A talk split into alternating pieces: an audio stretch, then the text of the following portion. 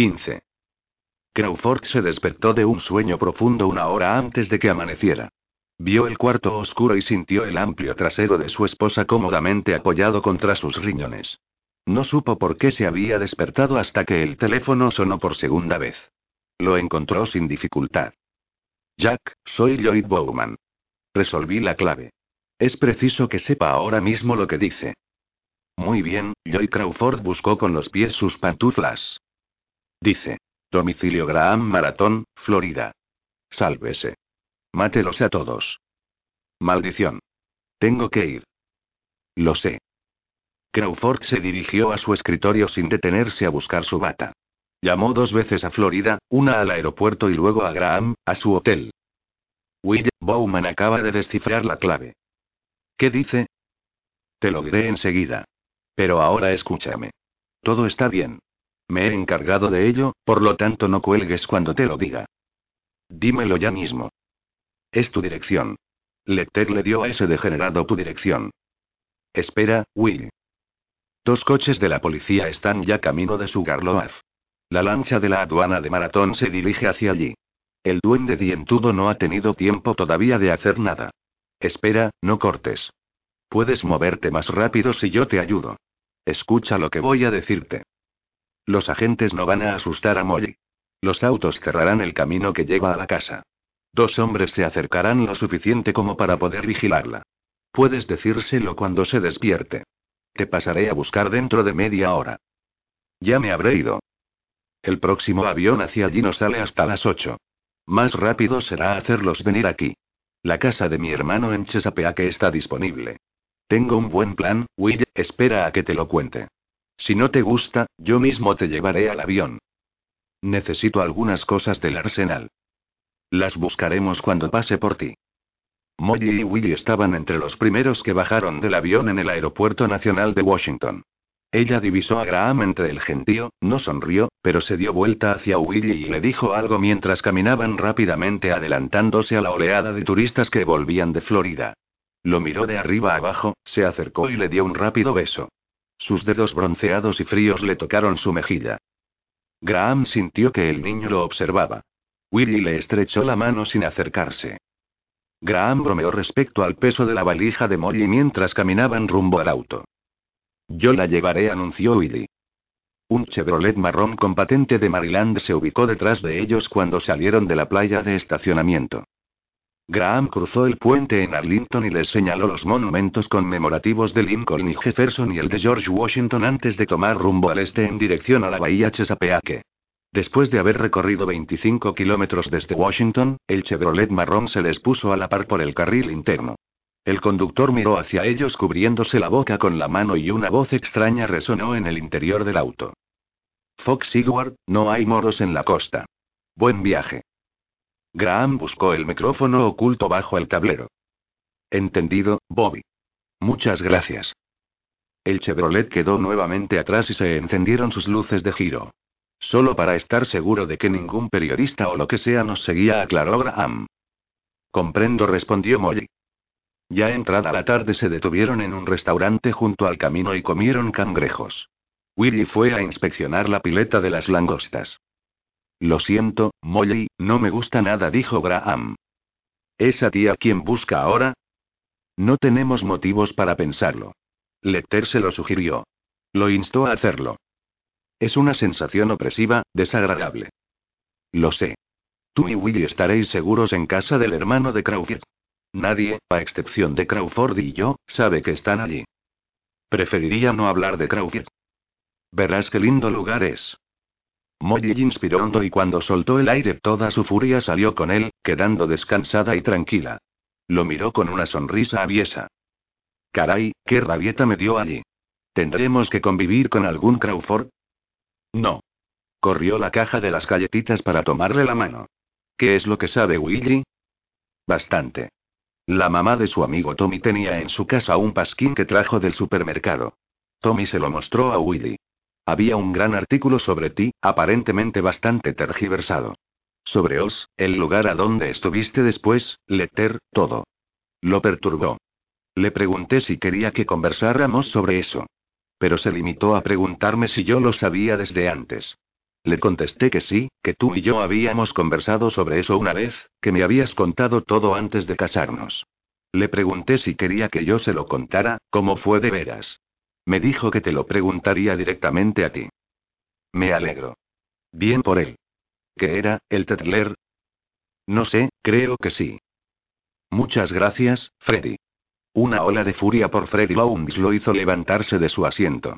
Se lavó la cara con agua fría en el baño. Sara estaba diciéndole buenas noches a Crawford en la oficina cuando sonó el teléfono. Dejó la cartera y el paraguas para contestarlo.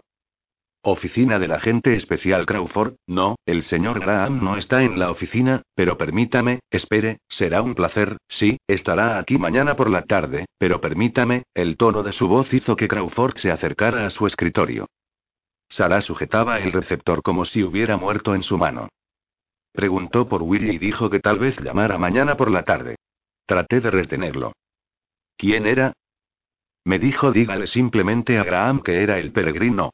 Así es como el doctor Lecter llamó. Al duende dientudo acotó Crawford. Graham fue al mercado mientras Molly y Willy vaciaban sus valijas. Compró melones y moras maduras. Estacionó el auto en la vereda de enfrente de la casa y se quedó sentado durante unos minutos sujetando la dirección. Tenía vergüenza de que por culpa de él Molly hubiera tenido que abandonar la casa que amaba y tuviera que instalarse en una ajena. Crawford había hecho lo más que podía. Esa casa no era uno de esos refugios federales en los que los brazos de los sillones estaban desteñidos por la transpiración de las manos. Era un chalet simpático, recién pintado, con flores junto a la escalera de entrada. Era el producto de manos cuidadosas y un espíritu ordenado. El jardín de atrás descendía hacia la bahía de Chesapeake y había un bote inflable. La luz azul verdosa de la televisión se veía a través de las cortinas.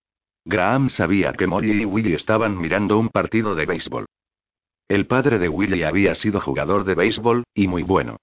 Él y Molly se conocieron en el ómnibus del colegio y se casaron antes de terminar los estudios. Hicieron una gira por Florida con un equipo mientras estaba contratado por el de los Cardinals. Llevaron a Willy con ellos y lo pasaron maravillosamente bien. El equipo de los Cardinals le dio la oportunidad de formar parte de la primera división y sus dos primeros partidos confirmaron la confianza depositada en él. Pero después empezó a tener dificultades para tragar. El cirujano trató de extirparle todo, pero hizo una metástasis y eso lo liquidó. Murió al cabo de cinco meses, cuando Willy tenía seis meses. Willy seguía mirando los partidos de béisbol siempre que podía. Molly los veía cuando estaba perturbada. Graham no tenía llave. Golpeó a la puerta. Yo abriré, dijo Willy. Espera. Molly espió por las cortinas. Está bien. Willy abrió la puerta. Tenía en su mano y apretado contra la pierna, un pesado garrote. La vista de ese objeto impresionó penosamente a Graham. El chico debía de haberlo traído en su valija. Molly agarró la bolsa del mercado. ¿Quieres un poco de café? Hay gin, pero no es la marca que te gusta. Cuando se fue a la cocina, Willy le propuso a Graham salir afuera. Desde el porche de atrás podían ver las luces de posición de las embarcaciones ancladas en la bahía. Willy, hay algo que debo saber para cuidar bien a mamá. Ambos están seguros aquí, Willy. ¿Recuerdas el auto que nos siguió desde el aeropuerto para comprobar que nadie sabía a dónde íbamos? Nadie puede averiguar dónde estás tú y tu madre. Ese maniático quiere matarte, ¿verdad? No lo sabemos. Pero no me sentía tranquilo al enterarme de que él sabía dónde estaba mi casa. ¿Vas a matarlo? Graham cerró duramente un instante los ojos. No.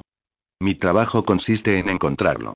Luego lo confinarán en un hospital de insanos para poder asistirlo y evitar que lastime a más personas. La madre de Tommy tenía un diario, Will.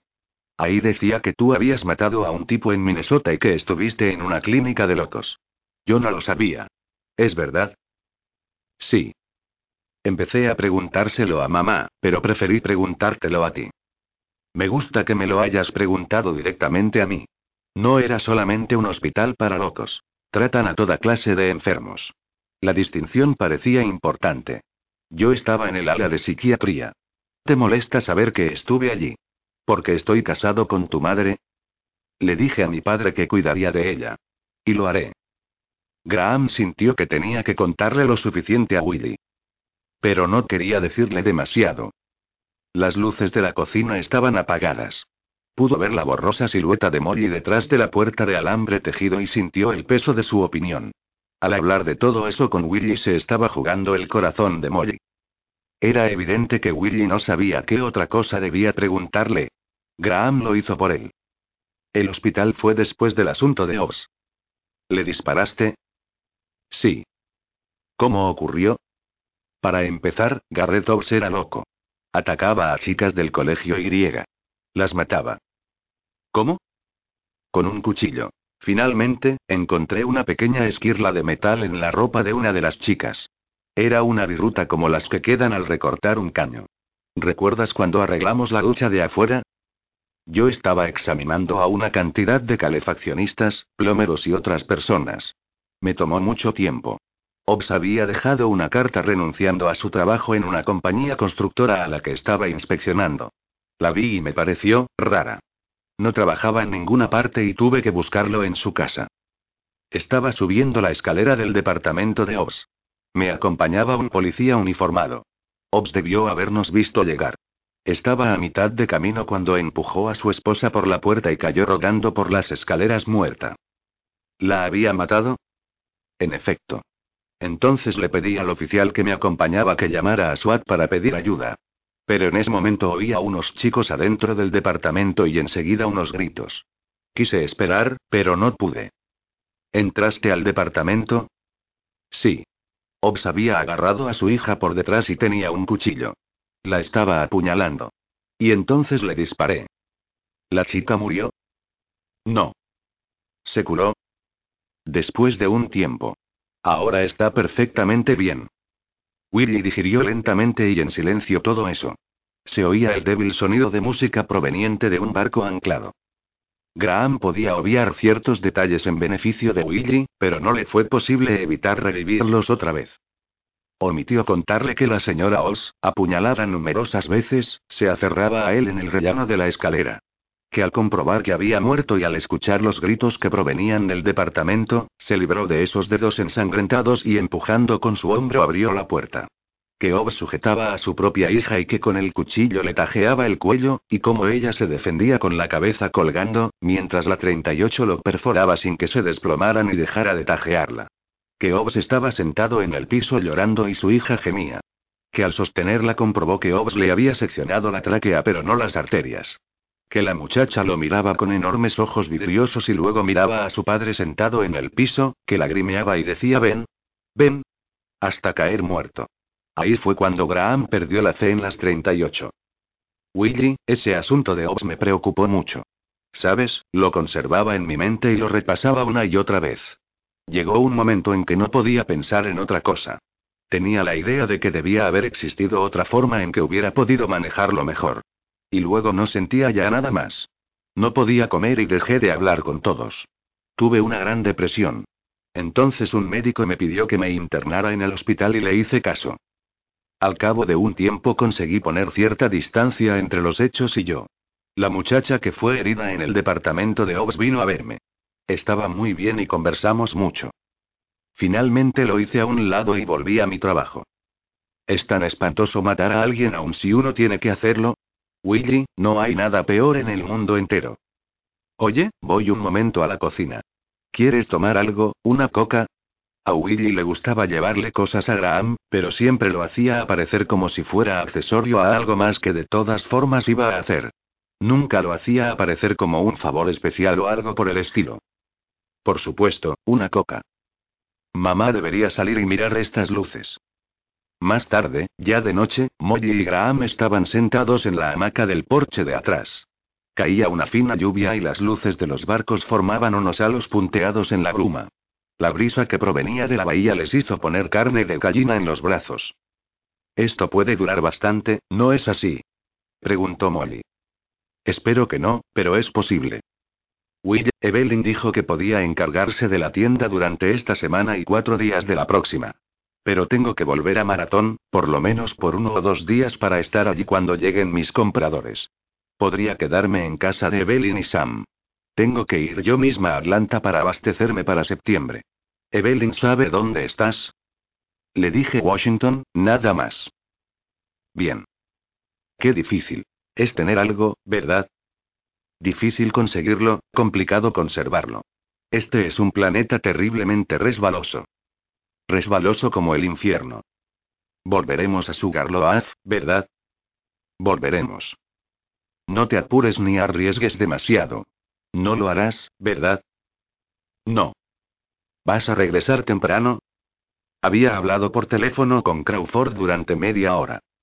Un poco antes de almorzar. Hay algo que tenemos que solucionar mañana, si piensas volver a maratón. Willy podría pescar lo que pasa. Tuvo que preguntarte por el otro. Lo sé y no lo culpo. Maldito sea ese periodista, ¿cómo se llama? Lowndes. Freddy Lowndes. Pienso que tal vez lo odias.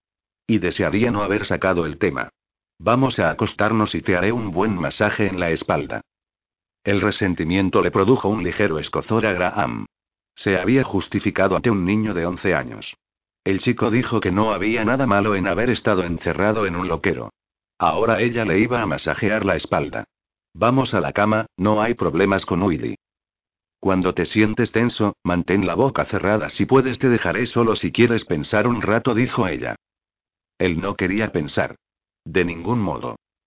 Masajéame la espalda y yo te masajearé el pecho, contestó. Adelante, compañero.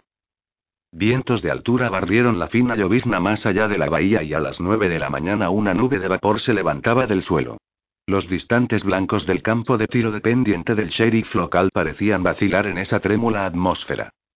El jefe del campo de tiro observó con sus anteojos de larga vista hasta tener la seguridad de que el hombre y la mujer que estaban en el extremo más alejado de la línea de tiro cumplían con las reglas de seguridad.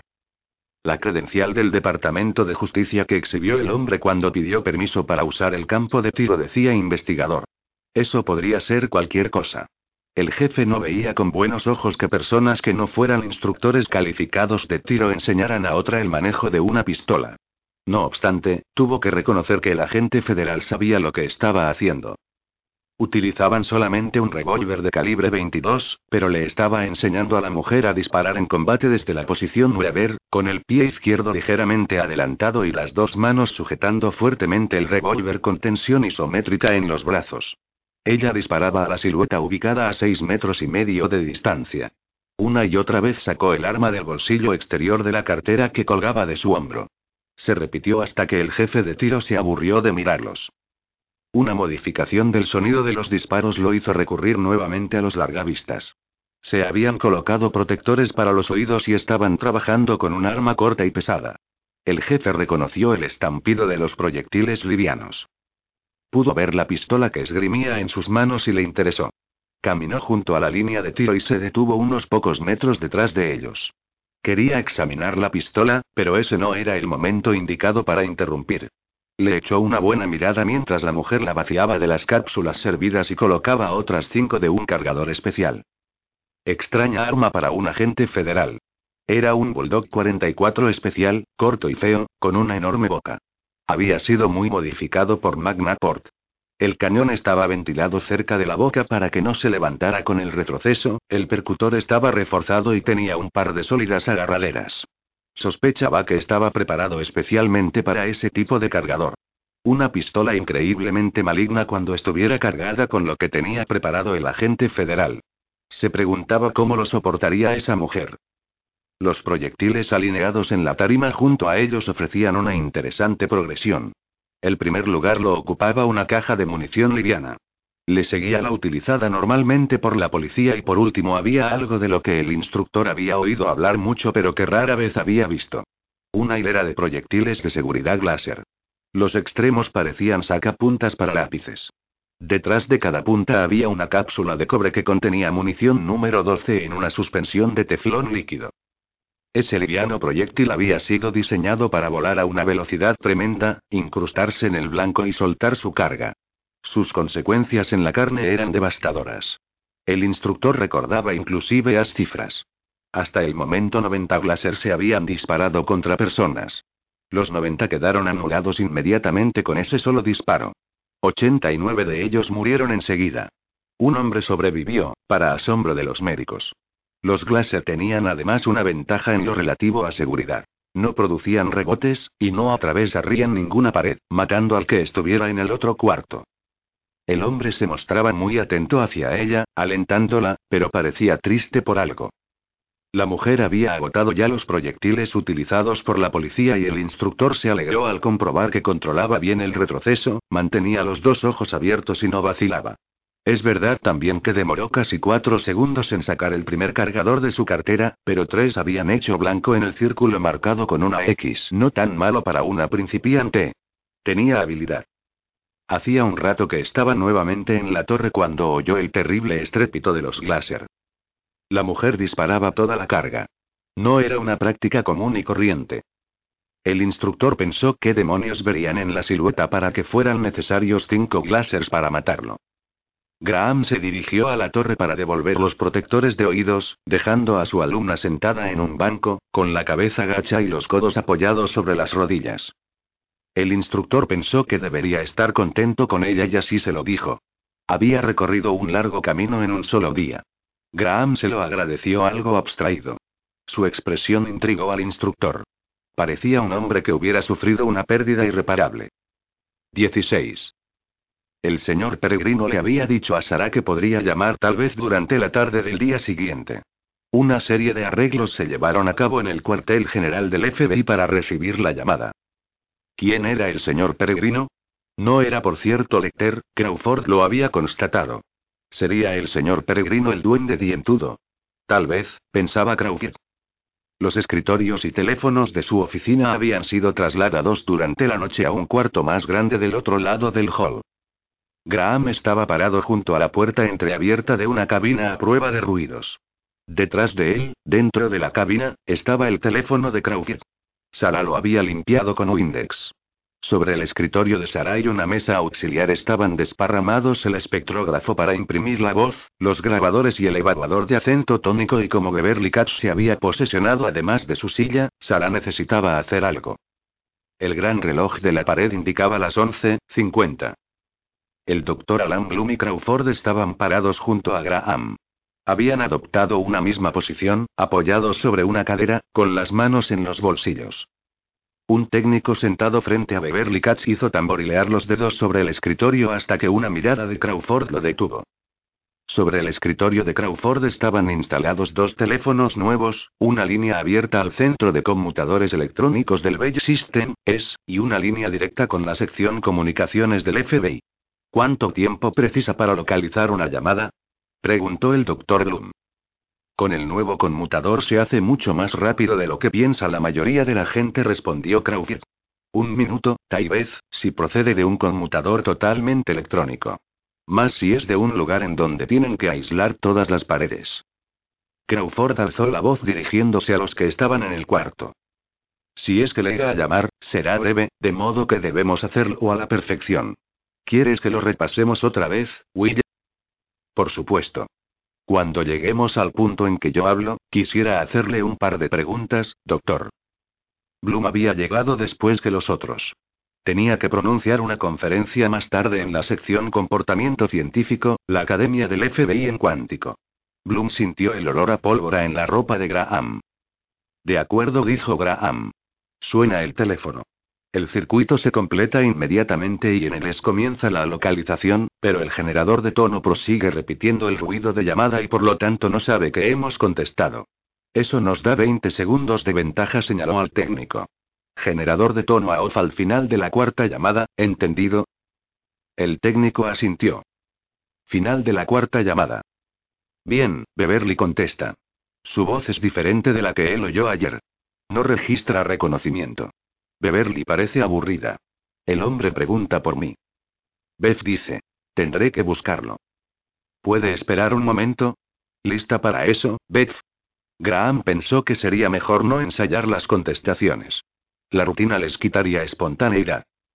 Muy bien, la línea está abierta para nosotros, cerrada para él. Creo que esperará más tiempo del que hablará. ¿Seguro que no quiere que conectemos el tono de espera? Preguntó el técnico. Por Dios, no. Lo mantenemos esperando 20 segundos y entonces Beverly interviene nuevamente para decirle. El señor Graham viene enseguida. Ya le comunico con él. Yo me pongo al habla. Graham se dio la vuelta hacia el doctor Bloom. ¿Cómo lo encararía, doctor? Él esperaría que usted se mostrara escéptico respecto de que fuera realmente el duende dientudo. Yo sugeriría un escepticismo cortés. Yo haría una marcada diferenciación entre los que llaman haciéndose pasar por él y la importancia de una llamada del auténtico personaje. Los falsos son fáciles de reconocer porque no tienen la capacidad de comprender lo que ha ocurrido, ese tipo de cosas. Hágale decir algo que pruebe quién es. El doctor Bloom fijó la vista en el piso y se refregó la nuca. Usted no sabe lo que él quiere. Tal vez busque comprensión, quizá lo considera a usted un adversario y quiere gozar con su sufrimiento, ya lo veremos. Trate de descubrir de qué humor está y bríndele lo que desea, una cosa por vez. Me cuidaría mucho de pedirle que recurriera a nosotros para ayudarlo, a no ser que usted sienta que es lo que desea. Se dará cuenta rápidamente si se trata de un paranoico. En ese caso me valdría de sus sospechas o rencores. Déjelo que los ventile. Si engrana con eso tal vez no se dé cuenta del tiempo que habla. Eso es todo lo que puedo decirle. Bloom apoyó su mano sobre el hombro de Graham y agregó pausadamente. Escuche, esta no es una arenga ni nada por el estilo. Usted puede adelantársele, haga lo que le parezca correcto. Esperar media hora de silencio fue más que suficiente. Así llame o no, tenemos que decidir qué haremos después, dijo Crawford. ¿Quieren que probemos la casilla de correo? No veo nada mejor, dijo Graham. Eso nos proporcionaría dos celadas. Tu casa de los callos rodeada de policías y la casilla de correo. El teléfono sonaba. Conectaron el generador de tono. La localización comenzó en es. Cuatro llamadas. El técnico accionó la palanca del conmutador y Beverly contestó. Sara escuchaba. Oficina del agente especial Crawford. Sara meneó negativamente la cabeza. Conocía al que llamaba, era un camarada de Crawford de la sección alcohol, tabaco y armas de fuego. Beverly se libró de él rápidamente y detuvo la localización de la llamada. Todos los del FBI sabían que no debía ocuparse esa línea. Crawford repasó una vez más los detalles de la casilla de correo. Estaban aburridos y tensos al mismo tiempo. Lloyd Bowman se presentó para mostrarles cómo los números de las supuestas citas bíblicas de Lecter coincidían con la página 100 del ejemplar en rústica de la alegría de cocinar. Sara sirvió café en tazas de papel. El teléfono sonaba. Generador de tono conectado y comenzó la localización en el ES. Cuatro llamadas. El técnico pulsó la palanca. Beverly contestó. Oficina del agente especial Crawford. Sara movía afirmativamente la cabeza. Con gran energía. Graham entró a la casilla y cerró la puerta. Podía ver los labios de Beverly que se movían. Articuló un momento y miró la aguja del segundero del reloj de pared. Graham vio su cara en el reluciente aparato. Dos caras borroneadas en el auricular y en la bocina. Sintió en su camisa el olor a pólvora del campo de tiro. No cuelgues. Por el amor de Dios, no cuelgues. Habían transcurrido 40 segundos. Déjalo sonar. Una vez más.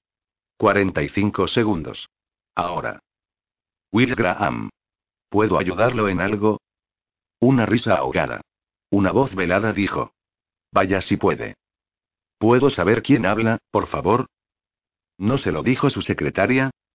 No, pero me sacó de una reunión, señor Y. Si me dice que no piensa hablar con el peregrino, colgaré inmediatamente. ¿Sí o no? Señor Peregrino, no tengo ningún inconveniente en hablar con usted si tiene algún problema que pueda solucionarle. Creo que el problema lo tiene usted, señor Graham. Lo siento, pero no comprendo. La aguja del segundero se acercaba a minuto. Usted ha estado muy atareado, ¿verdad? Demasiado atareado para seguir conversando a menos que diga qué es lo que quiere. Yo quiero lo mismo que usted. Atlanta y Birmingham. ¿Sabe algo al respecto? Leve risita. Si sé algo al respecto. ¿Está interesado usted en el señor Peregrino, sí o no? Colgaré si miente. Graham podía ver a Crawford a través de la puerta de vidrio. Sujetaba un auricular en cada mano. Sí. Pero sabe usted, recibo numerosas llamadas y la mayoría son de personas que dicen tener información. Un minuto. Crawford dejó un auricular y escribió algo en una hoja de papel. Le sorprendería enterarse de la cantidad de pretendientes que hay, respondió Graham. Al cabo de unos minutos de conversación se advierte que no tienen la capacidad necesaria para comprender lo que está ocurriendo. ¿Usted sí? Sara acercó una hoja de papel al vidrio para que Graham pudiera verla. Decía. Teléfono público de Chicago. Policía se dirige allí. Le propongo algo, usted me dice un dato que tiene sobre el señor Peregrino y tal vez yo le conteste si está o no en lo cierto, manifestó la voz velada. Aclaremos de quién estamos hablando, insistió Graham. Estamos hablando del señor Peregrino. ¿Y cómo sé yo que el señor Peregrino ha hecho algo que pueda interesarme? ¿Es realmente así? Digamos que sí. ¿Es usted el señor Peregrino? No creo que se lo diga. ¿Es usted su amigo? Más o menos. Pues entonces demuéstremelo. Dígame algo que me indique si lo conoce bien. Usted primero. Dígame lo suyo, una risita nerviosa. A la primera equivocación cuelgo. Muy bien, el señor Peregrino es diestro. Eso no vale. La mayoría de las personas son diestras. El señor Peregrino es un incomprendido. Nada de trivialidades, por favor. El señor Peregrino es muy fuerte físicamente. Sí, podría serlo. Graham miró el reloj. Un minuto y medio. Crawford asintió con la cabeza alentándolo. No le digas nada que él pueda cambiar. El señor Peregrino es blanco y mide alrededor de un metro ochenta y cinco. Usted no me ha dicho nada, sabe. No estoy seguro de que ni siquiera lo conozca. ¿Quiere dar por terminada la conversación? No, pero usted propuso un intercambio de información. Estaba cumpliendo sus condiciones. ¿Piensa usted que el señor Peregrino está loco? Bloom meneaba negativamente la cabeza. No creo que nadie que sea tan cuidadoso como él pueda estar loco. Creo que es diferente. Pienso que muchas personas creen que está loco y la razón de eso es que no le ha permitido a la gente llegar a conocerlo realmente. Describa exactamente lo que le hizo a la señora Lex y tal vez entonces le diga si está o no en lo cierto. No quiero hacerlo. Adiós. El corazón de Graham dio un salto, pero podía oír todavía el ruido de la respiración en el otro extremo de la línea. No puedo entrar en detalles hasta saber. Graham oyó el ruido de la puerta de la cabina telefónica de Chicago al abrirse violentamente y el clan del auricular al caer. Débiles voces y golpes se escuchaban por el aparato colgando del cable. Todos los que estaban en la oficina lo oyeron por el parlante. No se mueva. No se le ocurra ni pestañear. Ahora junte sus dedos detrás de la cabeza y salga lentamente de la cabina. Lentamente. Las manos sobre el vidrio y separe los brazos. Una oleada de alivio inundó a Graham. No estoy armado, Stam. Encontrará el documento de identidad en el bolsillo de la chaqueta. Me hace cosquillas. Una voz sonora y confusa se oyó en el teléfono. ¿Con quién hablo? Will Graham, FBI. Soy el sargento Stanley Ridley, del Departamento de Policía de Chicago. Algo molesto ahora. ¿Puede decirme qué demonios pasa? Dígamelo usted. ¿Tiene un hombre detenido? Por supuesto. Freddy Lowndes, el periodista. Hace diez años que lo conozco, aquí tiene su agenda, Freddy, ¿va a levantar cargos contra él? Graham se puso pálido. Crawford parecía un tomate. El doctor Bloom contemplaba cómo giraban las cintas del grabador. ¿Puede oírme? Sí, levantaré cargos. La voz de Graham era ahogada. Obstrucción de la justicia. Lléveselo, por favor, y déjelo hasta que lo vea el fiscal federal. De repente Baum desapareció en el otro extremo de la línea. Hablaba rápida y claramente luego de haberse quitado los algodones de las mejillas. Will, escuche. Dígaselo al fiscal federal. Pásele el teléfono al sargento Rible. Yo sé algo. Pásele de una vez ese maldito teléfono horrible. La voz de Crawford intervino en la línea. Déjame hablar, Will. Graham colgó el auricular con un golpe que hizo saltar a todos los que estaban dentro del alcance del parlante. Salió de la cabina y abandonó el cuarto sin mirar a nadie. Lowndes, qué buen lío ha armado, dijo Crawford. ¿Quieren o no atraparlo? Yo puedo ayudarles. Déjeme hablar un minuto. Lowndes aprovechó el silencio de Crawford. Escuche, usted acaba de demostrarme cuánto necesitan al Tetler. Antes no estaba tan seguro, pero ahora sí. Ese aviso forma parte del caso del duende dientudo, porque de lo contrario no se habrían tomado tanto trabajo para localizar esta llamada. Fantástico. Aquí está el Tetler para servirles. Para lo que quieran. ¿Cómo lo averiguó?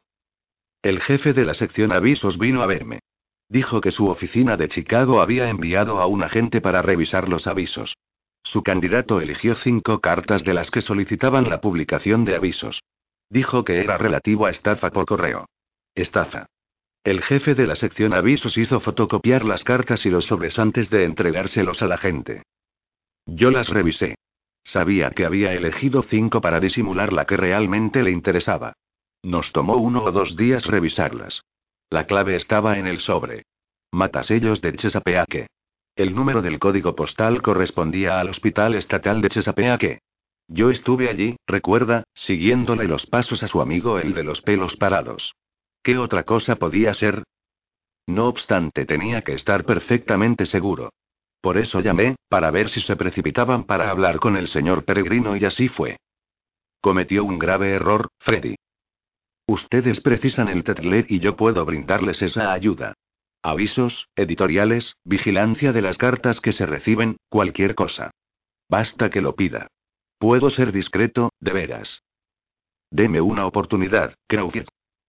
No hay ninguna oportunidad para usted.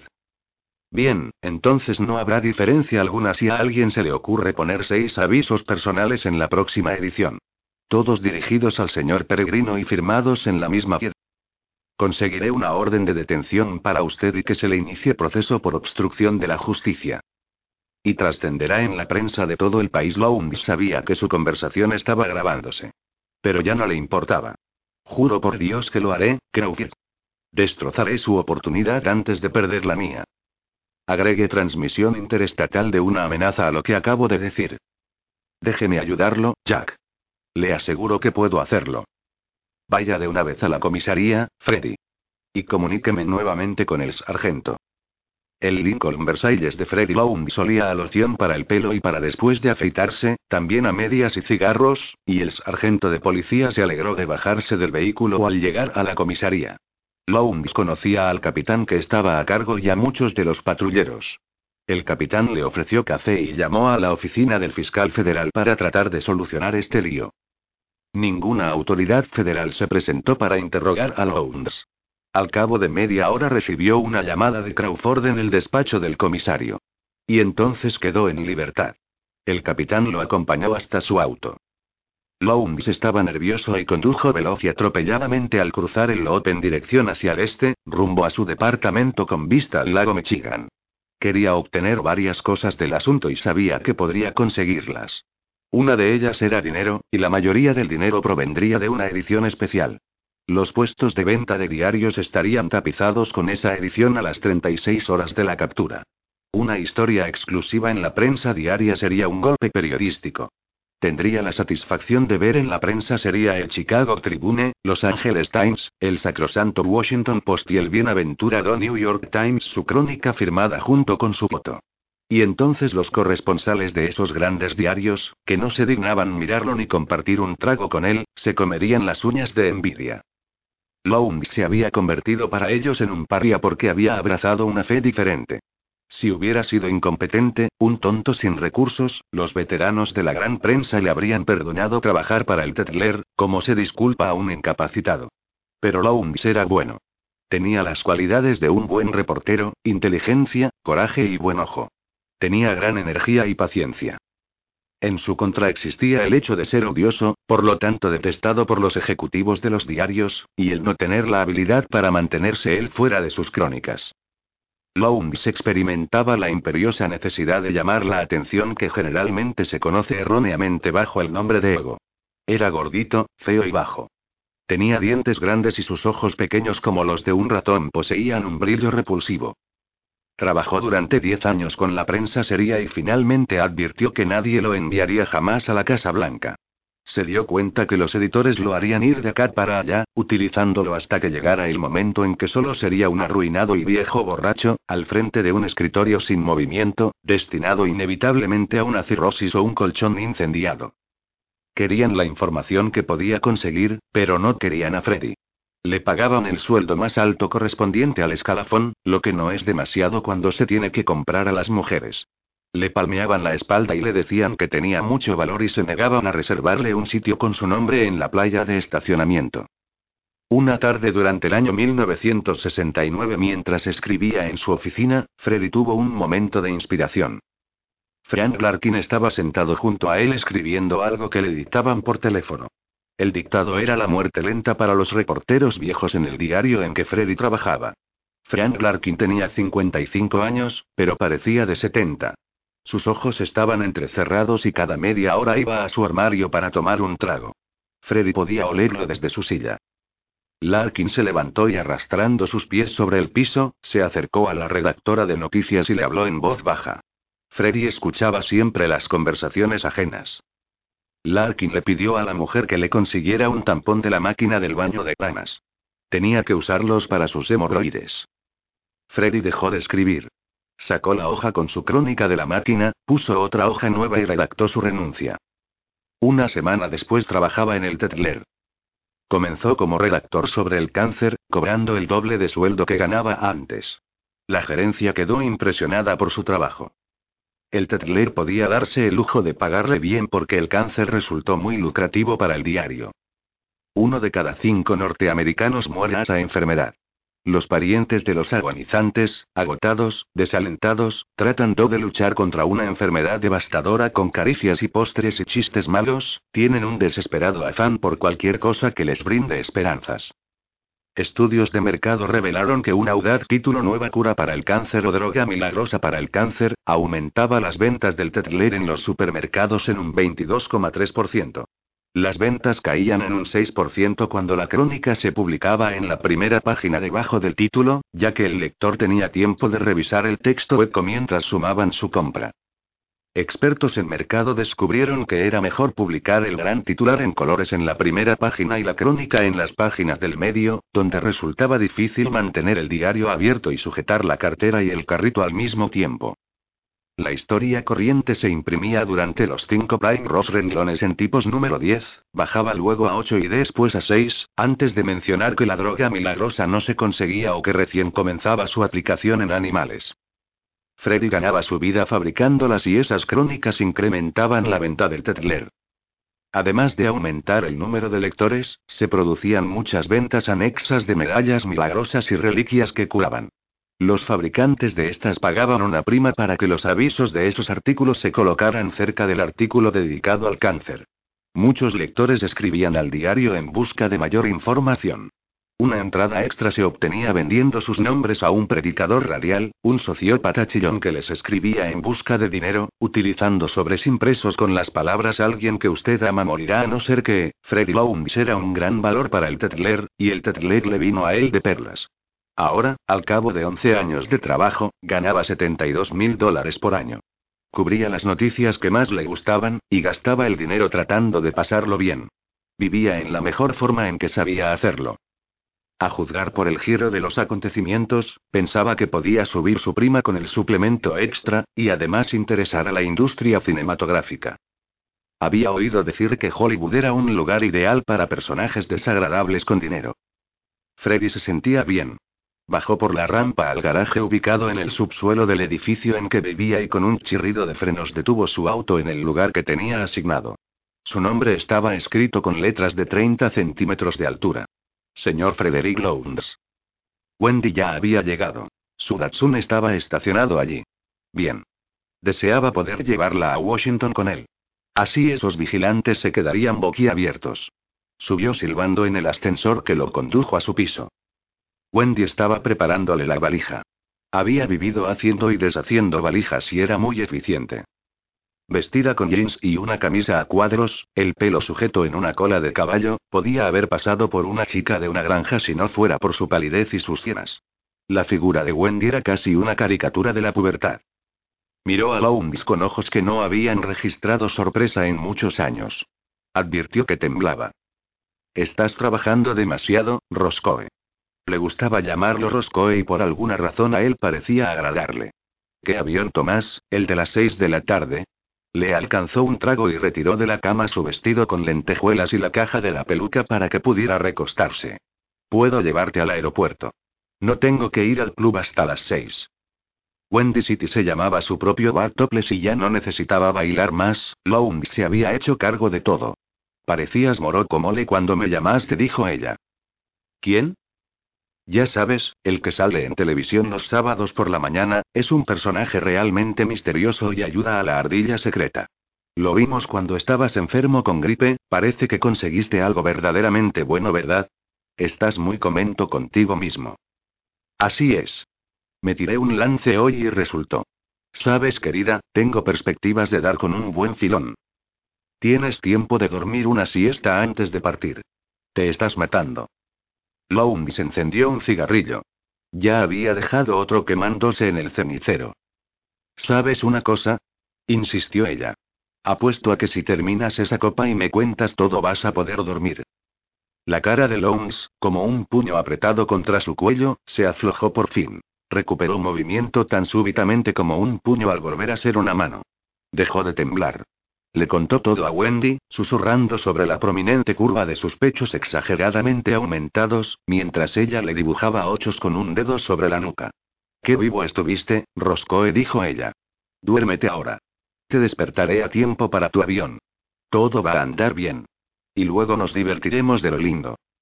Enumeraron los lugares a los que irían. Y él se durmió. 17.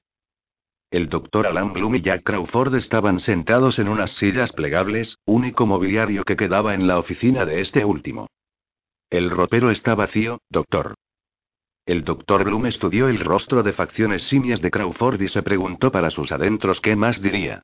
Detrás de las quejas y los alcas-elchier de Crawford, el médico percibió una inteligencia fría como una mesa de rayos X. ¿A dónde fue Will? Dará unas vueltas y se tranquilizará, dijo Crawford. Odia a Lowndes. ¿Creyó usted que perdería a Will después que Lecter publicó la dirección de su casa? ¿Que regresaría con su familia?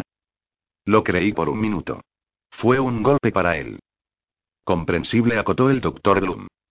Pero luego me di cuenta de que no puede volver a su casa, como tampoco pueden volver Molly y Willy, jamás, hasta que desaparezca el duende dientudo. ¿Conoce a Molly? Sí. Es encantadora, me gusta mucho. Por supuesto que nada le llenaría más de gozo que verme en el infierno con el cuerpo roto. Actualmente más vale que no me encuentre con ella. ¿Ella piensa que usted utiliza a Will? Tengo que hablar con él de unas cuantas cosas, dijo Crawford mirando agudamente al doctor Bloom. Tendremos que repasarlo con usted. ¿Cuándo debe volver a Cuántico? El jueves por la mañana. Lo postergué. El doctor Bloom estaba invitado a pronunciar una conferencia en la sección Comportamiento Científico de la Academia del FBI. Graham lo aprecia. No piensa que usted practica ninguna clase de trucos mentales con él, dijo Crawford. Se le había atragantado la observación de Bloom respecto a que utilizaba a Graham. No lo hago. Ni trataría de hacerlo, respondió el doctor Bloom. Soy tan honesto con él como lo sería con un paciente. Exacto. No. Quiero ser su amigo y lo soy. Jack, la observación es parte de mi campo de estudio. Recuerdo, no obstante, que cuando usted me pidió que realizara un estudio de Graham me negué. El que quería un estudio sobre él era Petersen, del piso de arriba. Usted fue el que lo solicitó. No importa, si hice alguna vez algo con Graham, si alguna vez hubo algo que hubiera podido tener cierto beneficio terapéutico para otros, lo abstraería en una forma en que sería completamente irreconocible. Si alguna vez llegara a hacer un trabajo de estilo académico, solo sería publicado póstumamente. ¿Después de usted o de Graham? El doctor Bloom no respondió. Me he dado cuenta de una cosa que despierta mi curiosidad. Usted no está nunca solo en un cuarto con Graham, ¿verdad? Lo hace delicadamente, pero nunca se queda mano a mano con él. ¿Por qué? ¿Es porque considera que tiene una especial sensibilidad psíquica? No. Es un Eideteker. Tiene una extraordinaria memoria visual, pero no creo que tenga esa sensibilidad psíquica. No quiso que Duque le hiciera test, pero eso no quiere decir nada. Detesta que lo sondeen e investiguen. Y yo también. Pero, Will quiere pensar en esto estrictamente como un ejercicio intelectual, y de acuerdo con las ajustadas definiciones forenses, es exactamente eso. Es bueno para el trabajo, pero supongo que existirán otras personas igualmente buenas. No muchas, respondió Crawford. Lo que posee además es pura empatía y proyección, afirmó el doctor Bloom. Él puede asumir su punto de vista, o el mío y quizás algunos otros que lo asustan y asquean. Es un don molesto, Jack. La percepción es una espada de dos filos. ¿Por qué no se queda nunca a solas con él? porque siento cierta curiosidad profesional por él y lo advertiría inmediatamente. Es muy rápido. Si lo encuentra observándolo, enseguida cerraría las persianas. Una analogía desagradable pero exacta. Ya ha obtenido suficiente venganza, Jack. Vayamos al grano. Y abreviemos. No me siento muy bien. Una manifestación psicosomática, probablemente dijo Crawford. En honor a la verdad, se trata de mi vesícula. ¿Qué es lo que quiere? Dispongo de un medio para hablar con el duende dientudo. El tetler acotó el doctor Bloom. Exacto. ¿Cree usted que exista alguna forma para impulsarlo a una autodestrucción con lo que podamos decirle? ¿Empujarlo al suicidio? El suicidio me vendría de perlas. Lo dudo, liso podría ser posible en ciertos tipos de enfermedades mentales. Pero, en este caso, lo dudo. No, sería tan meticuloso si fuera autodestructivo. No se protegería tan bien. Si fuera el prototipo del esquizofrénico paranoico se podría tal vez influenciarlo para enfurecerlo y hacerse visible. Se podría inclusive conseguir que se lastimara a sí mismo. Pero yo no lo ayudaría a hacerlo. El suicidio era el enemigo mortal de Bloom. No, supongo que no replicó Crawford. ¿Podríamos enfurecerlo? ¿Por qué quiere saberlo? ¿Con qué objeto? Permítame que le pregunte lo siguiente. ¿Podríamos hacerlo enojar y centrar su atención en algo? Ya la ha fijado en Graham a quien considera ahora Corno su adversario y usted lo sabe perfectamente bien. No de vueltas. Ha decidido arriesgar a Graham, ¿verdad? Creo que debo hacerlo. De lo contrario tendremos otra masacre el 25. Ayúdeme. No sé si se da bien cuenta de lo que está pidiendo. Que me aconseje, eso es lo que le pido. No me refiero a mí, respondió el doctor Bloom. Lo que le pide a Graham. No quiero que lo interprete mal, y en circunstancias normales no lo diría, pero creo que debe saberlo. ¿Cuál cree usted que es uno de los principales incentivos de Will? Crawford meneó negativamente la cabeza. El miedo, Jack. Este hombre lucha contra un miedo enorme. ¿Por qué lo hirieron? No, no. Es. Solo por eso. El miedo es producto de la imaginación, es un castigo, es el precio de la imaginación. Crawford se quedó mirando sus manos cruzadas sobre el estómago. Se sonrojó violentamente. Era embarazoso hablar de ello. Por supuesto. Es lo que no se menciona jamás del lado en que están los grandes personajes, ¿no es así? No se preocupe por decirme que tiene miedo. No voy a pensar por eso que es un cobarde. No soy tan tonto, doctor. Nunca pensé que lo fuera, Jack. No lo enviaría allí si no pudiera protegerlo. Está bien, si no pudiera protegerlo en un 80%. Él no es precisamente malo. No será el mejor, pero es muy rápido. Nos ayudará a sacudir al duende dientudo, doctor. Han muerto ya muchas personas. Solo si Graham conoce de antemano la totalidad del riesgo que corre y lo acepta voluntariamente. Tengo que oírselo decir. Soy igual que usted, doctor. Nunca lo embromo. Por lo menos no más de lo que nos embromamos mutuamente. Crawford encontró a Graham en el pequeño cuarto de trabajo del cual se había apropiado, junto al laboratorio de Feller, llenándolo de fotografías y papeles personales pertenecientes a las víctimas. Crawford esperó hasta que Graham abandonó la lectura del boletín del cumplimiento de la ley. Deja que te ponga al tanto de lo que ocurrirá el 25. No necesitaba explicarle a Graham que el 25 habría luna llena. ¿Cuándo lo haga otra vez? Así es, si es que tenemos algún problema el 25. No digas sí, sino más bien cuándo. En ambas oportunidades fue un sábado por la noche. Birmingham, el 28 de junio, día de luna llena, era un sábado por la noche. En Atlanta fue el 26 de julio, un día antes de la luna llena, pero también un sábado por la noche. Esta vez la luna llena es el lunes 25 de agosto. Pero como parece que prefiere el fin de semana, estaremos preparados a partir del viernes. ¿Preparados? ¿Estaremos preparados? Exacto. Tú sabes cómo figura en los libros de texto, la forma ideal para investigar un homicidio. Jamás vi que se hiciera así, respondió Graham. Nunca da resultado de esa piedra. No. Casi nunca. No obstante, sería espléndido poder hacerlo. Enviar a una persona adentro. Una sola. Que recorra todo el lugar. Tiene un micrófono y dicta todo el tiempo. El lugar intacto durante todo el tiempo que le haga falta. Solo él, solo tú. Un largo silencio. ¿Qué es lo que estás diciendo? A partir del viernes por la noche, día 22, tenemos un Grumman Gulfstream esperando en la base de la Fuerza Aérea de Andrews. Lo pedí prestado al Ministerio del Interior. El material básico de laboratorio estará allí. Nosotros estamos a la expectativa yo, tú, Zeller, Jimmy Price, un fotógrafo y dos personas para hacer los interrogatorios. No bien recibimos la llamada nos ponemos en marcha. Cualquier lugar que sea, al este o al sur, podremos llegar allí en una hora y quince minutos. ¿Y qué pasará con los locales? Ellos no tienen que cooperar. No esperarán. Estamos informando a los jefes de policía y los sheriff de los condados. Uno por uno. Les pedimos que pongan una nota en los escritorios de los oficiales de guardia y operadores de comandos radioeléctricos. Pamplinas. Ni sueño con que van a esperar. No pueden.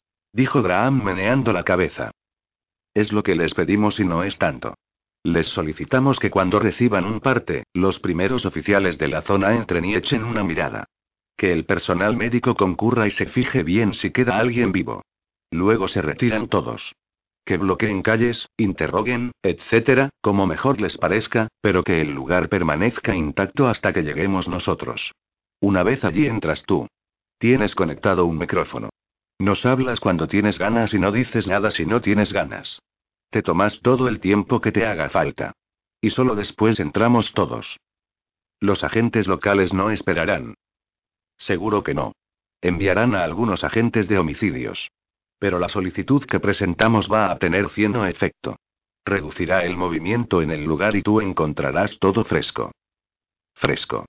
Graham echó la cabeza hacia atrás, contra el respaldo de su silla y se quedó mirando el techo. Por supuesto, agregó Crawford, todavía nos quedan trece días. Ay, Jack. ¿Qué pasa con Jack? preguntó Crawford. Me matas, de veras me matas. No te entiendo. Claro que me entiendes. Lo que has hecho. Has decidido utilizarme como cebo porque no tienes nada mejor. Por lo tanto, antes de hacer la pregunta me presionas indirectamente al sonsacarme cómo va a ser de terrible la próxima vez. No es una mala técnica. Para aplicar a un idiota remachado como yo. ¿Qué creías que iba a decir? ¿Tenías miedo de que no tuviera suficientes agallas después de lecter? No. No te culparía por pensarlo. Ambos conocemos a personas a las que les ha pasado eso mismo. No me gusta circular con una coraza antibalas y muerto de miedo. Pero caray, ya estoy metido en el baile. No podremos volver a casa mientras ande suelto. Jamás dudé que lo harías. ¿Entonces hay algo más? Preguntó Graham comprendiendo que era cierto lo que decía. Crawford no contestó. Molly no. De ningún modo. Por Dios, Will, ni siquiera yo te pediría semejante cosa. Graham lo miró durante un momento. Por el amor de Dios, Jack, no me digas que has decidido hacer intervenir a Lowndes. ¿Han hecho ya los dos un arreglo? Crawford estudió una mancha en su corbata y luego miró a Graham. Sabes que es la mejor carnada. El duende dientudo va a vigilar el Tetler. ¿Qué otra cosa nos queda? ¿Y tiene que ser Lowndes? Él tiene cuña con el Tetler. Entonces yo provoco al duende dientudo en el Tetler y luego le preparamos el terreno. ¿Te parece mejor que la casilla de correo? No contestes, sé que es mejor. ¿Has hablado con Bloom al respecto? Solo de paso. Ambos nos reuniremos con él. Y con Lowndes. Haremos al mismo tiempo lo proyectado con la casilla de correo. ¿Y qué me dices de la organización? Tenemos que prepararle algo que le guste. Un lugar abierto. A donde pueda acercarse. No creo que tire de lejos. Tal vez me engañe, pero no me lo imagino con un rifle. Apostaremos agentes en los lugares altos. Ambos pensaban en lo mismo. La protección de una coraza Kevlar sería efectiva para un calibre de 9 milímetros y un cuchillo, siempre y cuando Graham no fuera herido en la cara. No había forma de protegerlo si un francotirador le disparaba a la cabeza. Habla tú con Lowndes. Yo no preciso hacerlo. Él tiene que entrevistarte, Will replicó suavemente Crawford. Tiene que sacarte una foto. Bloom le había advertido a Crawford que tendría dificultades con ese punto. 18. Llegado el momento, Graham sorprendió tanto a Crawford como a Bloom. Pareció dispuesto a reunirse con Lowndes, como una concesión y sus fríos ojos azules tenían una expresión cordial. El estar dentro de la sede central del FBI tuvo un saludable efecto sobre los modales de Lowndes. Se mostró amable, cuando lo recordaba, y el manejo de su equipo fue rápido y silencioso. Graham se plantó solamente una vez, negándose rotundamente a que Lowndes revisara el diario de la señora Lex y la correspondencia privada de cualquiera de las familias. Cuando comenzó la entrevista contestó las preguntas de Lowndes con tono afable. Ambos consultaron notas tomadas durante una reunión con el Dr. Bloom. Las preguntas y respuestas eran a menudo reiteraciones. A Alan Bloom le resultó muy difícil planear con miras a agraviar. Al final se limitó simplemente a exponer sus teorías sobre el duende dientudo. Los demás escuchaban como alumnos de karate durante una lección de anatomía. El doctor Bloom dijo que los actos y la carta del duende dientudo parecían indicar que compensaba con una personalidad engañosamente violenta una intolerable sensación de insuficiencia o falta de adecuación. La rotura de los espejos asociaba esos sentimientos con su aspecto. Según Bloom, la objeción del asesino al apodo de duende dientudo se basaba en las implicaciones homosexuales de la palabra duende. El psiquiatra pensaba que el duende tenía un problema homosexual subyacente, un miedo terrible de ser marica. La opinión del Dr. Bloom se veía reforzada por un curioso descubrimiento en casa de los Leeds. Dobleces y manchas de sangre cubiertas indicaban que el duende dientudo le había puesto calzoncillos a Charles Leeds después de muerto. El doctor Bloom creía que lo había hecho para enfatizar su falta de interés por Leeds. El psiquiatra habló sobre el fuerte lazo entre impulsos agresivos y sexuales que se presentan en sádicos a muy tierna edad. Los ataques salvajes dirigidos principalmente a las mujeres y perpetrados frente a sus familiares, eran visiblemente ataques a la figura materna. Bloom, caminando de un lado a otro de la habitación, hablando como consigo mismo, llamó a ese individuo el fruto de una pesadilla. Los párpados de Crawford se entrecerraron ante la compasión reflejada en su voz. Durante la entrevista con Lowndes, Graham formuló declaraciones que no haría ningún investigador y a las que ningún diario serio podría dar crédito. Especuló con que el duende dientudo era feo, impotente con personas del sexo opuesto y adujo, falsamente, que el asesino había atacado sexualmente a sus víctimas masculinas. Graham dijo que indudablemente el duende dientudo era el hazme reír de sus relaciones y el producto de un hogar incestuoso. Puso énfasis al recalcar que el duende dientudo no era evidentemente tan inteligente como Aníbal Lecter. Prometió suministrarle al Tetler más datos y detalles sobre el asesino a medida que se le presentaran. Dijo que muchos integrantes de las fuerzas del orden no estaban de acuerdo, pero mientras él estuviera al frente de la investigación, el Tetler podría contar con obtener informes fidedignos de su parte. Lowndes tomó muchas fotografías. La foto clave fue sacada en el escondite en Washington de Graham, un departamento que había pedido prestado para ocuparlo hasta aplastar al duende. Era el único lugar donde podía gozar de soledad en medio del ambiente carnavalesco que rodeaba la investigación. La foto mostraba a Graham vestido con una bata sentado frente a un escritorio, estudiando muy tarde en la noche. Estaba examinando una grotesca concepción del artista sobre el duende. A espaldas de él podía apreciarse por la ventana un pedazo iluminado de la cúpula del Capitolio. Pero más importante, en el ángulo bajo izquierdo algo borroso pero legible, se veía el cartel de un conocido motel del otro lado de la calle. El duende dientudo podría encontrar el departamento si lo deseaba.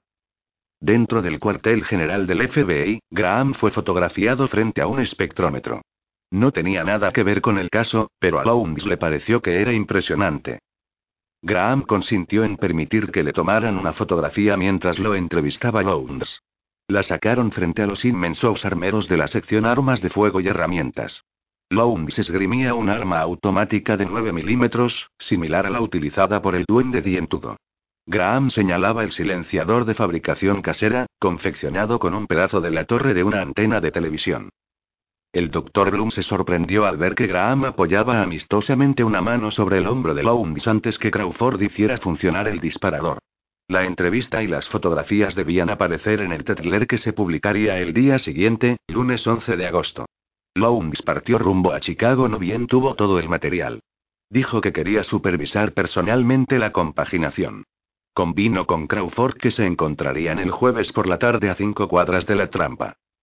A partir del jueves, cuando el Tetler estaría al alcance de cualquiera, dos trampas estarían preparadas para el monstruo.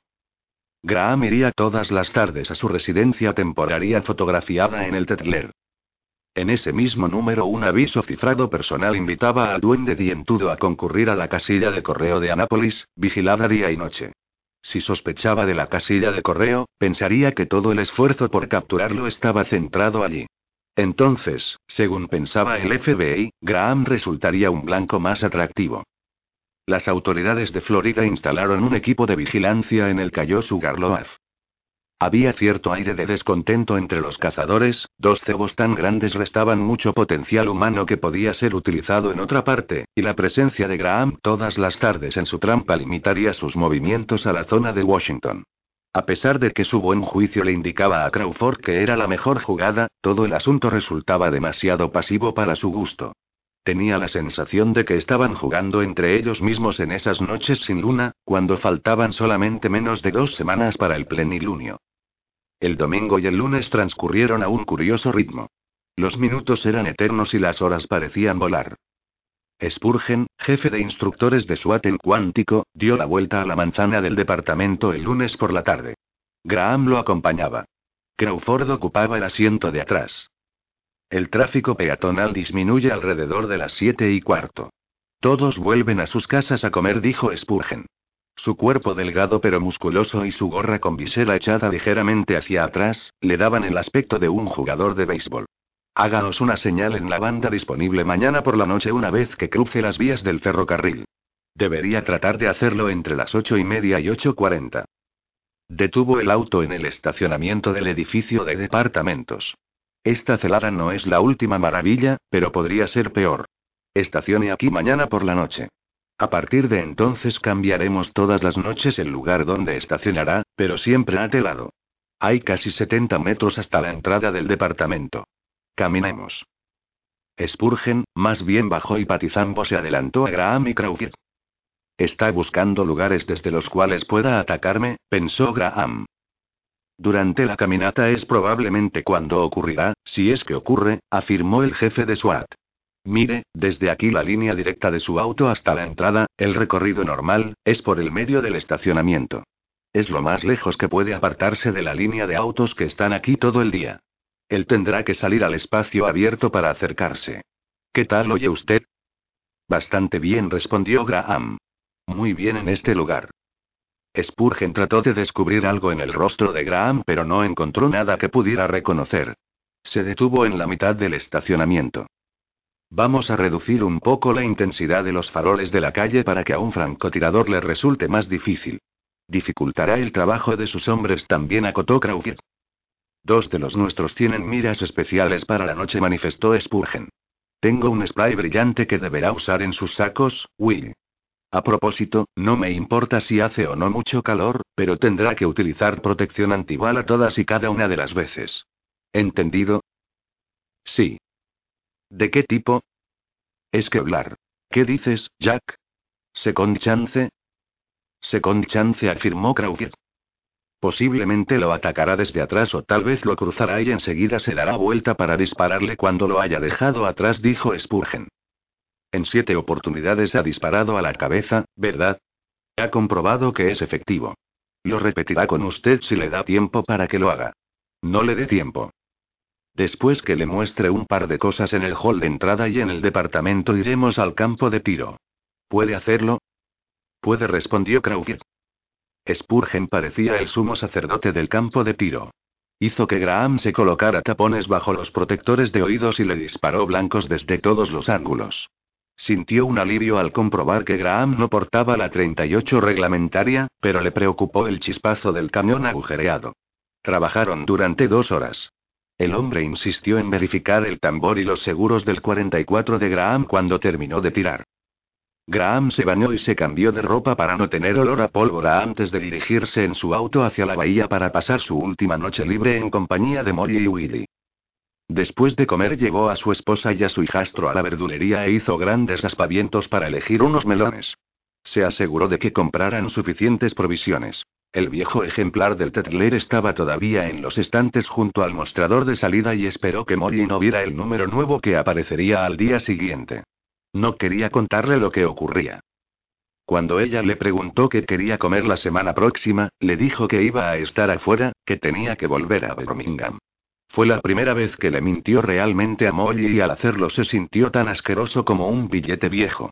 La observaba en los pasillos de la verdulería. Molly, su bonita esposa y la ex de un jugador de béisbol, con su continua preocupación por encontrar bultitos, su insistencia en que él y Willy se hicieran revisiones médicas periódicas, su controlado miedo a la oscuridad. Y el elevado precio que había pagado para comprender que el tiempo es suerte. Conocía el valor de sus días. Podía aprisionar un momento intangible. Le había enseñado a saborear, el aroma de Pachelbel Canon impregnaba el cuarto bañado por el sol donde sus cuerpos se conocieron y ese gozo tan enorme no pudo ser reprimido y aún entonces el miedo se hizo presente en él como la sombra de un águila enorme. Esto es demasiado maravilloso para que dure mucho. Molly pasaba su cartera de uno a otro hombro mientras recorría los pasillos como si el arma pesara mucho más que 600 gramos. Graham se habría sorprendido si hubiera escuchado las cosas que les musitaba para sus adentros a los melones.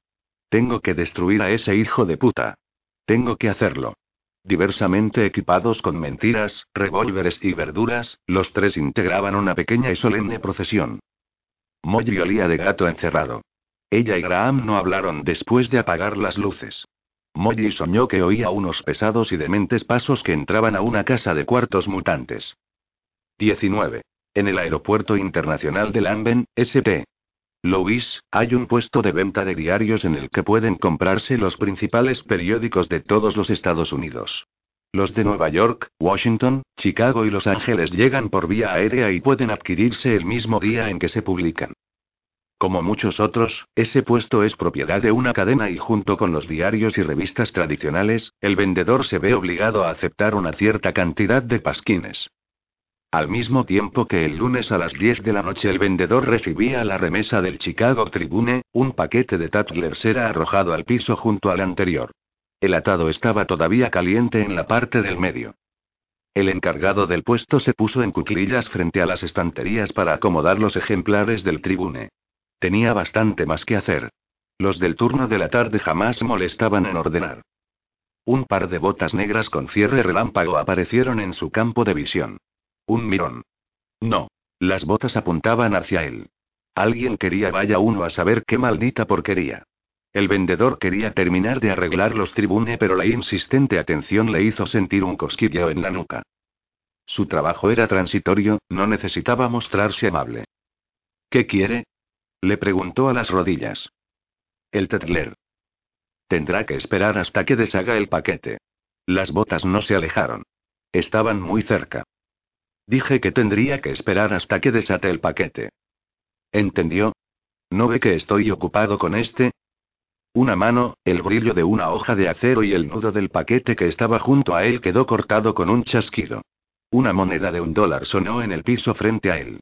Un ejemplar intacto del tetler sacado de la mitad del paquete de un tirón, hizo que se cayeran todos los de arriba sobre el suelo. El vendedor de diarios se puso de pie. Tenía las mejillas arrebatadas. El hombre se alejaba con el periódico bajo el brazo. Eh, eh, usted. El hombre se dio vuelta y lo miró. ¿Quién, yo? Sí, usted. Le dije. ¿Qué fue lo que me dijo? Regresaba. Se paró demasiado cerca. ¿Qué fue lo que me dijo? Por lo general un comerciante chabacano puede apabullar a sus clientes. Pero había algo espantoso en la calma de este. El vendedor miró al piso. Tengo que darle 25 centavos de vuelto. Dolarire dio media vuelta y se alejó. Al vendedor le ardieron las mejillas durante media hora. Sí, ese tipo estuvo también la semana pasada. Si se presenta otra vez más le diré a dónde mierda puede irse. Tengo una cosa debajo del mostrador para esa clase de avispados. Dolaride no leyó el tetler en el aeropuerto. El mensaje de Lecter del jueves anterior lo había dejado algo incómodo. El doctor Lecter había estado en lo cierto, por supuesto, al afirmar que él era hermoso y resultó muy emocionante leerlo. Él era hermoso. Sintió cierto desprecio ante el miedo del médico por el policía. Lecter no comprendía mucho más que el resto de la gente. No obstante, estaba ansioso por saber si le había enviado otro mensaje. Esperaría hasta llegar a su casa para fijarse. Dolaride se sentía orgulloso de su autocontrol. Mientras conducía el auto pensó en el vendedor de diarios. En una época anterior se habría disculpado por molestar al hombre y no habría vuelto a aparecer por allí. Durante años había tolerado que los demás lo insultaran. Pero eso se había acabado. El hombre podría insultar a Francis Dolaride. Pero no podía hacerle frente al dragón. Todo formaba parte de la transformación. La lámpara de su escritorio estaba todavía encendida a medianoche. El mensaje del Tetler había sido descifrado y estaba tirado por el piso hecho un rollo. Pedazos del Tetler estaban desparramados en donde Dolaride lo había recortado para agregarlo a su diario. El enorme volumen estaba abierto bajo el grabado del dragón, la goma de pegar fresca todavía en los bordes de los recortes recién agregados. Debajo de estos, y recientemente incorporada, una pequeña bolsa de plástico todavía vacía. Junto a ella podía leerse. Con esto me ofendió. Dolaride había abandonado su escritorio. Estaba sentado en la escalera del sótano, cubierta por una fría capa de polvo y moho. El haz de luz de su linterna se movía sobre muebles tapados por géneros, los polvorientos dorsos de grandes espejos que en un tiempo colgaban de las paredes de la casa y ahora estaban apoyados contra ellas, y el baúl en que guardaba la caja con la dinamita. El haz de luz se detuvo sobre una silueta alta y oculta por un lienzo, una entre varias que había en un rincón del sótano. Telas de araña rozaron su cara al acercarse allí. El polvo lo hizo estornudar cuando retiró el lienzo. Retuvo unas lágrimas al iluminar la vieja silla de ruedas de roble que había destapado, una de las tres que había en el sótano, con su respaldo alto, pesada y sólida. El municipio se las había dado a su abuela en 1940 cuando convirtió su casa en un hogar de ancianos. Las ruedas chirriaron al empujarla por el piso. La transportó fácilmente escaleras arriba a pesar de su peso. Una vez en la cocina, aceitó las ruedas. Las pequeñas de adelante seguían chirriando, pero las de atrás tenían buenos rulemanes y giraron fácilmente al impulso de su dedo. La creciente ira de Dolaride se aplacó por el zumbido de las ruedas al girar y comenzó a canturrear suavemente acompañando a ese sonido. 20. Freddy Lowndes estaba cansado y animado al mismo tiempo cuando salió del Tetler el jueves al mediodía. En el término de 30 minutos había depositado el artículo en el avión rumbo a Chicago y lo había dejado en la oficina de compaginación. El resto del tiempo lo había ocupado escribiendo su gacetilla, suspendiendo todas las llamadas. Era un buen organizador y contaba ya con un sólido respaldo de 50.000 palabras. Escribiría un violento artículo y un relato de la captura cuando atraparan al duende dientudo. El material que tenía les vendería de perillas. Había hecho los arreglos necesarios para que tres de los mejores reporteros del Tetler estuvieran preparados para entrar en acción rápidamente. A las pocas horas de la detención del duende dientudo, estarían averiguando detalles donde fuera que éste viviera. Su agente hablaba de cifras enormes. En honor a la verdad, el haber discutido el proyecto antes de tiempo con su agente, era violar el acuerdo que había hecho con Crawford. Todos los contratos y memorandos tendrían fecha posterior a la captura para disimularlo. Crawford conservaba una gran carta de triunfo en la manga. La grabación de la amenaza de Lowndes. La transmisión interestatal de una amenaza podía ser causa de un proceso, más allá de la protección que le brindaba a Lowndes la primera enmienda. Lowndes sabía además que a Crawford le bastaba solamente realizar una llamada telefónica, para causarle un problema permanente con el servicio de impuestos internos.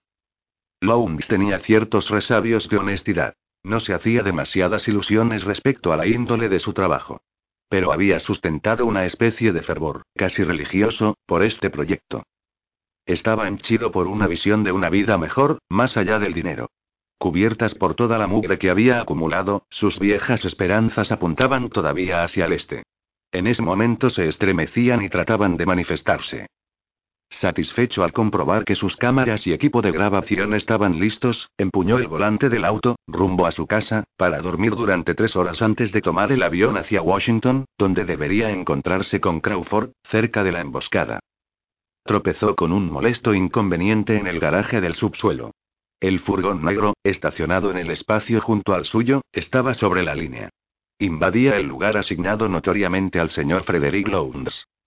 Lowndes abrió bruscamente la puerta de su auto, golpeando el costado del furgón y dejando una marca y una abolladura. Eso serviría de lección a ese atrevido. Lowndes estaba echando llave a la puerta de su auto, cuando se abrió la del furgón a espaldas de él. Estaba dándose vuelta, había dado casi media vuelta, cuando la cachiporra lo golpeó arriba de su oreja. Alzó las manos, pero sus rodillas se aflojaron y sintió una gran presión en el cuello que impidió la entrada de aire. Cuando su pecho oprimido pudo inspirar nuevamente, aspiró cloroquemo. Dolaride estacionó el furgón detrás de su casa, se bajó y se estiró. Había tenido viento cruzado desde que salió de Chicago y sus brazos estaban doloridos. Estudió el cielo nocturno. No faltaba mucho para la lluvia de meteoros de la constelación de Perseo y no debía perdérsela. Revelación. Su cola arrastraba la tercera parte de las estrellas del firmamento y las arrojó a la tierra. Su obra de antaño. Tendría que observarla y recordar. Dolaride abrió la puerta de atrás cerrada con llave y realizó su rutinaria revisión de la casa. Cuando salió nuevamente tenía la cara cubierta por una media. Abrió el furgón y le adosó una pequeña rampa. Acto seguido deslizó por ella a Freddy Lowndes. Este, vestido solamente con sus calzoncillos, tenía una mordaza y los ojos vendados. A pesar de estar solamente semi-inconsciente, no se inclinó hacia adelante. Permaneció sentado muy derecho, con la cabeza apoyada contra el alto respaldo de la vieja silla de ruedas de roble. Estaba pegado a la silla, de la cabeza a los pies, con un pegamento especial. Dolaride lo empujó hasta la casa y lo instaló en un rincón del living, de espaldas al cuarto, como un chico en penitencia. ¿Tiene frío? ¿Le gustaría una frazada? Dolaride despegó los apósitos que le cubrían los ojos y la boca a Lowndes. Este no respondió.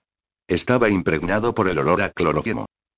Le traeré una frazada. Dolaride retiró una manta del sofá y cubrió con ella a Lowndes y luego le acercó un frasquito de amoníaco a la nariz. Lowndes abrió bien grandes los ojos y contempló una borrosa imagen de dos paredes que se unían. Tosió y comenzó a hablar. ¿Un accidente? ¿Estoy malherido? La voz a espaldas de él respondió. No, señor Lowndes. Se va a poner bien. Me duele la espalda. La piel. ¿Me quemé? Espero no haberme quemado. ¿Quemado? Quemado. No. Descanse, no más. Estaré nuevamente con usted en un momento. Permítame acostarme. Oiga, quiero que llame a mi oficina. Dios mío, estoy totalmente inmovilizado. Tengo la columna rota, dígame la verdad. Los pasos se alejaban. ¿Qué estoy haciendo aquí?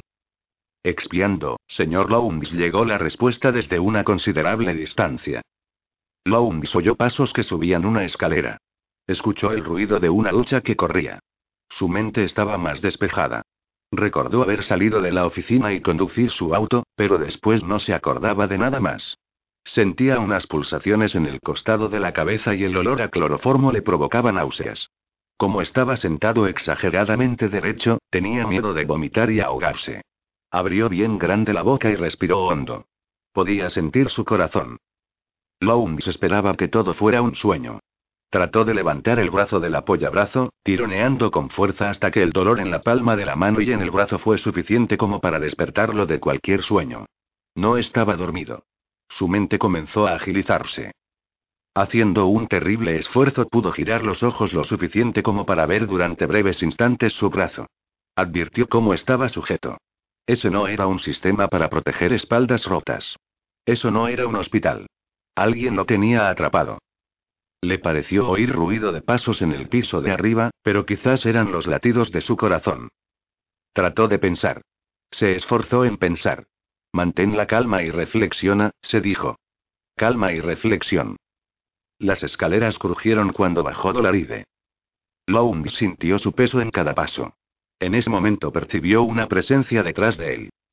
El periodista pronunció vanas palabras antes de poder ajustar el volumen de su voz. No he visto su cara. No podría identificarlo. No sé qué aspecto tiene. El Tetler, yo trabajo para el National Tetler, pagaría un rescate, un buen rescate por mí. Medio millón, quizás un millón. Un millón de dólares. Silencio detrás de él. Luego el ruido del resorte de un sofá. Por lo visto se había sentado. ¿Qué cree usted, señor Lowndes? Haz a un lado el dolor y el miedo y piensa. Ahora. Justamente ahora y para siempre. Disponer de tiempo. Disponer de años. No ha decidido matarme. No me ha permitido ver su cara. ¿Qué cree usted, señor Lowndes? No sé lo que me ha pasado. ¿Sabe usted quién soy yo, señor Lowndes? No. Y le aseguro que no quiero saberlo. Según usted, soy un pervertido y vicioso fracasado sexual. Un animal, según sus propias palabras. Probablemente rescatado de un manicomio por un juez indulgente. Normalmente Dolaride habría evitado la S sibilante de sexual, pero ante este público, totalmente ajeno a la burla, no tenía inhibiciones. Ahora lo sabe, no es así. No mientas. Piensa rápido, sí. ¿Por qué escribe mentiras, señor Lowndes? ¿Por qué dice que estoy loco? Contésteme. Cuando una persona, cuando una persona hace cosas que la mayoría de la gente no puede comprender, lo llaman loco. Lo mismo les dijeron a los hermanos Wright. En toda la historia, historia. ¿Usted comprende lo que estoy haciendo, señor Lowndes?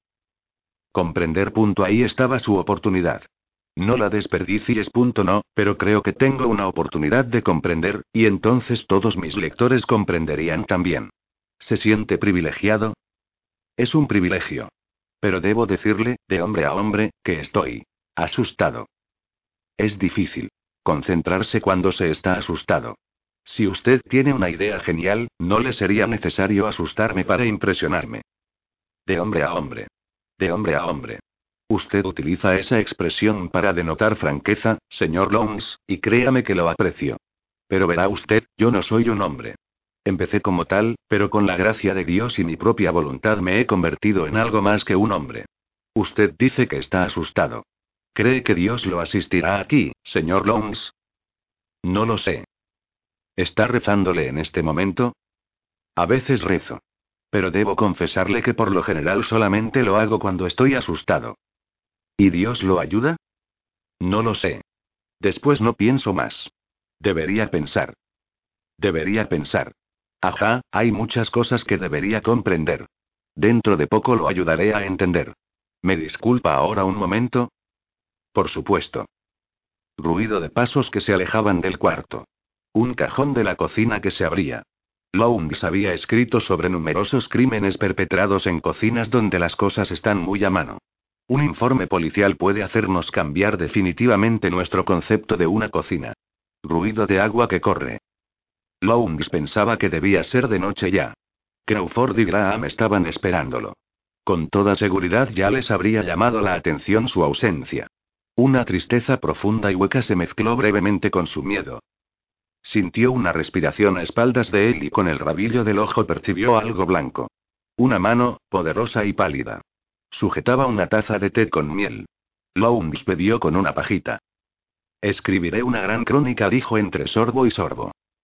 Todo lo que usted quiera decir.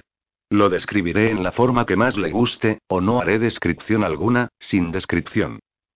SHHH. El golpeteo de un dedo sobre su cabeza. Las luces se hicieron más brillantes. La silla empezó a girar. No. No quiero verlo. Ah, pero es preciso, señor Lowndes. Usted es un periodista. Está aquí para hacer un reportaje. Cuando lo dé vuelta, abra los ojos y míreme. Si no lo hace, se los abriré yo, le pegaré los párpados a la frente. El sonido de una boca húmeda, un clic y la silla giró. Lowndes estaba de frente a la habitación con los ojos cerrados. Un dedo golpeó insistentemente su pecho. Un toque en los párpados. Abrió los ojos. Al verlo desde la silla parado allí vestido con un kimono, Lowndes tuvo la impresión de un hombre de gran estatura. Su cara estaba cubierta hasta la nariz por una media enrollada. Dio media vuelta y dejó caer su kimono. Los grandes músculos se flexionaron sobre el brillante tatuaje de la cola que corría por su nalga y se enroscaba en una pierna. El dragón dio vuelta lentamente su cabeza, miró por encima del hombro a Lowndes y sonrió exhibiendo los inmensos dientes con manchas oscuras.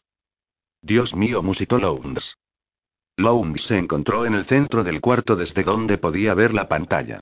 Dolaride, parado detrás de la silla, se había puesto nuevamente el kimono y los dientes que le permitían hablar. ¿Quieres saber quién soy?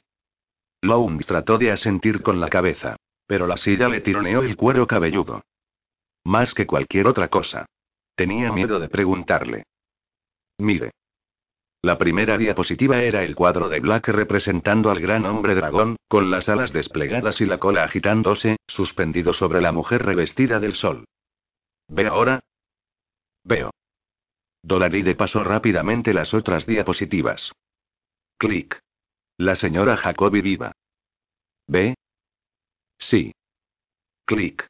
La señora Lex viva. ¿Ve? Sí. Clic. Dolaride, el dragón rampante, sus músculos flexionados y el tatuaje de la cola sobre la cama de los Jacobi. ¿Ve? Sí. Clic. La señora Jacobi esperando. ¿Ve? Sí. Clic. La señora Jacobi después. ¿Ve? Sí. Che. El dragón rampante. ¿Ve? Sí. Clic. La señora Lex esperando, su esposo tendido junto a ella. ¿Ve? Sí. Che. La señora Lex después, salpicada de sangre. ¿Ve? Sí. Clic. Una copia de una fotografía del tetler de Freddy Lowndes. ¿Ve? Dios mío. ¿Ve? ¡Ay, Dios mío! Las palabras sonaron entrecortadas, como cuando un chico habla entre sollozos. ¿Ve? Por favor, no. No que. Yo no. No que. Usted es un hombre, señor Lowndes. ¿Es usted un hombre? Sí. ¿Quiere dar usted a entender que yo soy un maricón? Dios, no. ¿Es usted maricón, señor Lowndes? No. ¿Va a escribir más mentiras sobre mí, señor Lowndes? Oh, no, no. ¿Por qué escribió mentiras, señor Lowndes? La policía me dijo que lo hiciera. Fue lo que ellos dijeron. Usted citó a Will Graham. Graham me dijo las mentiras. Graham. Dirá ahora la verdad. Respecto a mí. Mi trabajo. Mi transformación. Mi arte, señor Lowndes. ¿Es esto arte? Arte. El miedo reflejado en la cara de Lowndes le permitía a Dolarite hablar sin cuidarse de pronunciar las S. Solo sus grandes alas con membranas podían ahora llamar la atención. Usted dijo que yo, que veo mucho más allá que usted, era loco. Yo, que impulso al mundo mucho más lejos que usted, soy un loco. He osado mucho más que usted, he presionado mi único sello mucho más profundamente en la tierra, donde durará mucho más tiempo que sus cenizas. Su vida en relación a la mía, es como la huella de una babosa sobre la piedra. Una mucosidad delgada y plateada que entra y sale de las letras en mi monumento Dolaride repetía las palabras que había escrito en su diario. Yo soy el dragón, ¿usted me califica de loco? Mis movimientos son seguidos y anotados tan detenidamente como los de una potente estrella fugaz. ¿Oyó hablar de la de 1054? Por supuesto que no. Sus lectores lo siguen como un niño al rastro de una babosa con su dedo, y con los mismos y fatigosos altibajos de la razón. Vuelta a su cabeza hueca y cara de batata, como una babosa que sigue su propio rastro de regreso a su morada. Ante mí, usted es una babosa al sol. Es cómplice de una gran transformación y no reconoce nada. Es una hormiga en la placenta. Está dentro de su naturaleza hacer algo correcto. Temblar como se debe delante de mí. Pero no es miedo lo que usted, Lowndes y las otras hormigas deben sentir por mí. Usted me debe reverente temor. Dolaride estaba parado con la cabeza agachada, el pulgar y el índice sobre el puente de su nariz. Acto seguido salió del cuarto. No se quitó la máscara, pensó Lowndes. No se quitó la máscara. Si vuelve sin ella estoy perdido. Dios mío, estoy completamente empapado. Giró los ojos hacia la puerta y esperó auscultando los ruidos de la parte de atrás de la casa. Cuando Dolaride regresó todavía tenía puesta la máscara. Traía una caja de viandas y dos termos. Para el viaje de vuelta a su casa. Alzó un termo hielo. Nos hará falta. Antes de partir grabaremos un poco. Sujetó un micrófono a la manta cerca de la cara de Lowndes. Repita lo que yo digo. Grabaron durante media hora y finalmente le dijo. Eso es todo, señor Lowndes. Lo hizo muy bien. ¿Ahora me dejará volver? Lo haré. No obstante, hay una forma en que puedo ayudarlo a comprender y recordar mejor. Dolaride se alejó. Yo quiero comprender. Quiero que sepa lo que le agradezco que me deje en libertad. De ahora en adelante voy a ser realmente justo, usted lo sabe. Dolaride no podía contestarle. Había cambiado de dentadura. El grabador funcionaba nuevamente. Miró a Lowndes sonriendo, con una sonrisa llena de manchas marrones. Apoyó su mano sobre el corazón de Lowndes, e inclinándose hacia él, cariñosamente, como si fuera a besarlo, le arrancó los labios de un mordisco y los escupió en el piso.